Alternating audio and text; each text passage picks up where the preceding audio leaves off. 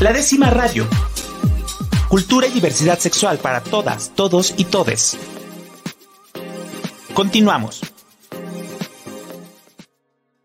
Pues como les comenté esta semana y estas semanas han sido semanas de mucho cine, porque pues acabamos de tener el Premio Maguey y, un, eh, y el Festival de Cine, el Festival Internacional de Cine de Guadalajara. Y pues la verdad es que una de las grandes eh, sorpresas que me llevé fue haber conocido la película de Flea. Y, y, bueno, tuvimos la oportunidad, o tenemos en este momento la oportunidad de poder platicar con Jonas Poher, que él es el director de Flea. Y bueno, vamos a hacer la entrevista en inglés pero vamos a ver por ahí si le podemos poner alguna traducción específico. So, hi Jonas, how are you? Hi, I'm, I'm, I'm good, thanks. So, welcome to the 10 radio. It's like in a uh, radio in a program in a public station that it calls about like LGBTQ uh, issues and mm-hmm. everything that matters. So for us, it's really it's really amazing uh, have you here because all the the movie that you created with the old team that it's participating in there like it's really amazing it's beautiful like i don't know it's very touchable so how how how it started uh, the, the the journey of flee how it comes up to your mind like okay let's go to do this movie well so the journey kind of started you know when i met amin but that's uh, that's 25 years ago you know, um, I met him when I was 15 years old, and he arrived all by himself to my small Danish village. And he arrived all by himself from Afghanistan and stayed in foster care with a family just around the corner from where I lived. And um, he learned Danish really fast, and we uh, met up at the bus stop going to high school every morning and became very good friends. And that's, as I said, 25 years ago. And and already back then, I was curious about why and, and how he got to Denmark, but he didn't want to talk about it. Um, so that's kind of where my curiosity started. Wow, and so the, uh, I mean, you put that situation in the movie when you first met I mean, So it's mm-hmm. something that it's really happened there. Yeah, yeah, yeah, yeah. I've, I've known him for 25 years, and, and we've been very good friends uh, for, for many many years, and we've traveled together. We've done a ton a ton of things together. But you know, he never told this story before, and and I have a background in radio myself, uh, and I, I, have done a lot of radio documentaries in Denmark. Uh, and I asked him, you know, for like 15 years ago, if I could do a radio documentary about his story. Uh, and he said no, and he said that he wasn't ready to tell his story, but he knew that he would have to tell it at some point. And when he was ready, he would, would want to tell it to me because we know each other so well. Um, so that's kind of I, I, knew that at some point he would share the story with me. And then uh, eight years ago, I, was invited for this uh, workshop in Denmark called Anidox, where they combine animators and documentary filmmakers to develop ideas for animated documentaries. And they asked me if I had an idea. And I thought of his story again and asked him, called him up and asked him. And he finally said yes, also because with the animation, we could make him anonymous. And that, that is something very important because, well, the people that haven't uh, watched the movie, maybe they, they, they wouldn't understand, like, how he refused, like, to tell his story, you know. But uh, can you tell us a little bit what is about Flee, like the the, the synopsis, or uh, what is about the movie? Well, the broad strokes is, you know, it's really about finding a home. It's about being a refugee, uh, and and it's also about finding a home as a gay Muslim man. You know, um, it's uh, uh, there's like a physical journey, which is Amin uh, being forced out of Afghanistan um, and, and having to flee and spending five years on the run before he arrives to my hometown in Denmark. Um, but it's it's more so you know coming to terms with being who you are, both as a as a gay man, but also as a refugee, and and and and being able to find a place in the world where you can be who you are with everything that entails. There, there was something that uh, that I really liked that you didn't focus like I mean, it wasn't like the the main point of the movie that he was gay and he was living. It was like about his life and everything that he went through. When you were creating and when you were talking with a to create a script, um, you decided, or it was like something that goes natural, or you decided not to focus really strong because the situation for the gay men in Afghanistan and even in Russia it's terrible, but you didn't focus on that a lot. You you talk about that, and there's an amazing scene when when when when when the the, the character came out. So the people should see that that that that, that scene because it's it's amazing and after like everything he went through but how would you decided like to put this uh, theme or, or, this characteristic in the movie or it was like something that you never asked about how it will be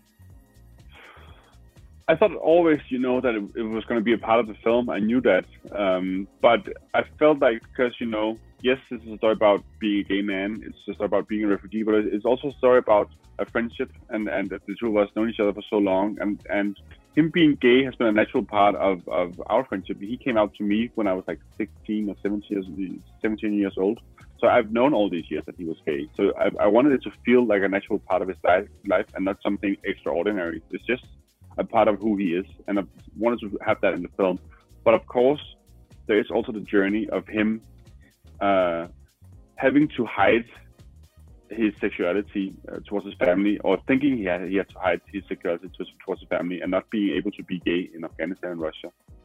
Um, and that comes out, but in in in the film, um, I wanted it to feel natural that he was gay because that's always been natural in our relationship and th- that is something that that it's really like it's like the story should be like I was talking with Pavel Cortés, the, the director of Premio Maguey, the LGBTQ uh, part of the Festival de Cine, and we were talking like all the movies has been like so different because at the first time like 20 years ago everything was focusing in ah, I'm, I'm out I'm, I'm out of, as gay and it's terrible hiv um, you know everything like that.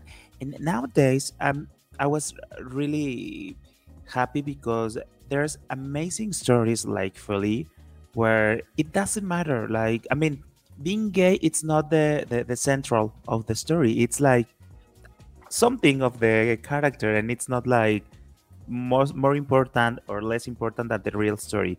So that is something that it's really amazing in, in the in the film yeah, and, I mean, it, it, should be, you know, it should be just like if, if he's blonde or has brown hair, you know, it should, it should, it should be the same. Like, it shouldn't be something extraordinary. Yeah.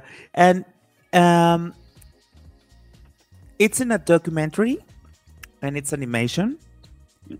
And that is something that it's not like really common. Like, maybe I was like talking with the programming people, and it was like, it's kind of hard because it's animation, but at the same time is documentary. But but at the same time, I mean, eh, you created a, a script because I, I, think all the voices are are like recreated or. Mm-hmm. So uh, yeah, except except Amin's voice in the presentation, except Amin and my voice, the interview was real. Oh yeah, when you are like talking like okay, and uh, but how you found like this exactly point like like everything meets and it creates something like phenomenal at least for me it's really amazing. Mm. how was the creative process like to to find like the exactly point?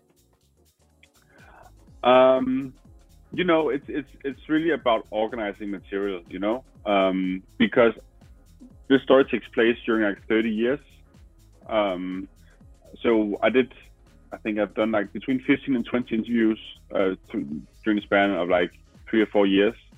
So um, I had had so much material. So it was really about organizing all the material. So I transcribed all the interviews and kind of put it into a kind of script, you know, where I organized the things and kind of chose what was the path in his story I wanted to, to tell. Um, quite early in the process, I knew that I, I, this I wanted to focus on you know, finding a home, finding a place where you can be who you are. Um, so it's really about okay, figuring out what scenes of, of his story will kind of support that, and then of course all the reenactments. Uh, I, I was writing dialogue based on what he told me. So so he would tell me how things happened, and then I would kind of write a dialogue and have actors come in and play it. Very good. So it's your first like uh, movie that you do like animation, or you have you done like more movies with animation? No, this is my first time with animation. Wow.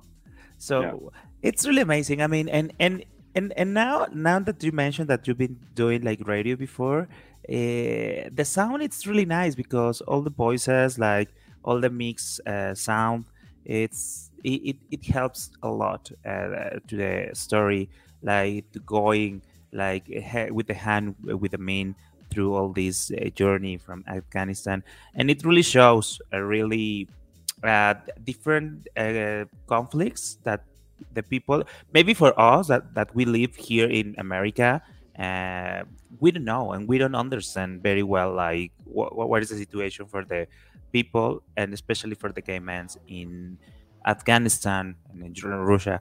So mm. I, I, appreciate very much. So what's next for for Jonas? What, it's coming next, Digo? I mean, I, I, I mean, well, just let me say. I mean, I, I, I know that the movie has been had really good reception in Cannes in Sundance. Maybe I don't know. I hope to see this movie on the Oscars and more awards because it deserves it. So, but uh, where are you working now for the next? Um, well, I'm I'm I'm slowly starting to write again. Uh, but it's true, there's a lot going on with Flee, so you know, uh, it is a little distracting in in the in a very positive way. Um, um, but I'm I'm I'm slowly starting new projects and writing, but I, I can't really say much now. It's, it's, maybe next year I'll, I'll, be able to share a bit more. Um, but yeah, right now Flee takes most of my time still. Well, thank you so much, Jonas. Like, if you have, if you want to say something, like just to say hello, just. No, but yeah, but just thank you for having me, and and to the, it's just wonderful to hear that the LGBTQ uh, society here also takes really, yeah, sees the film, and I hope it's going to have a broad audience here as well. Uh, so, thank you for having me thank you so much to be here and and really i mean it really like sincerely i hope to see you like everywhere with that movie and i hope this movie could uh, reach out so many people around the world because there's, there's a story not just for the lgbtq community like for everyone to see mm. and trying to understand what yeah. it's what happened with other people so it's like exactly. well Pues muchas gracias a todas las personas que nos están escuchando y pues nos vemos en otra entrevista aquí en La Décima Radio. La Décima Radio. Cultura y diversidad sexual para todas, todos y todes. Regresamos.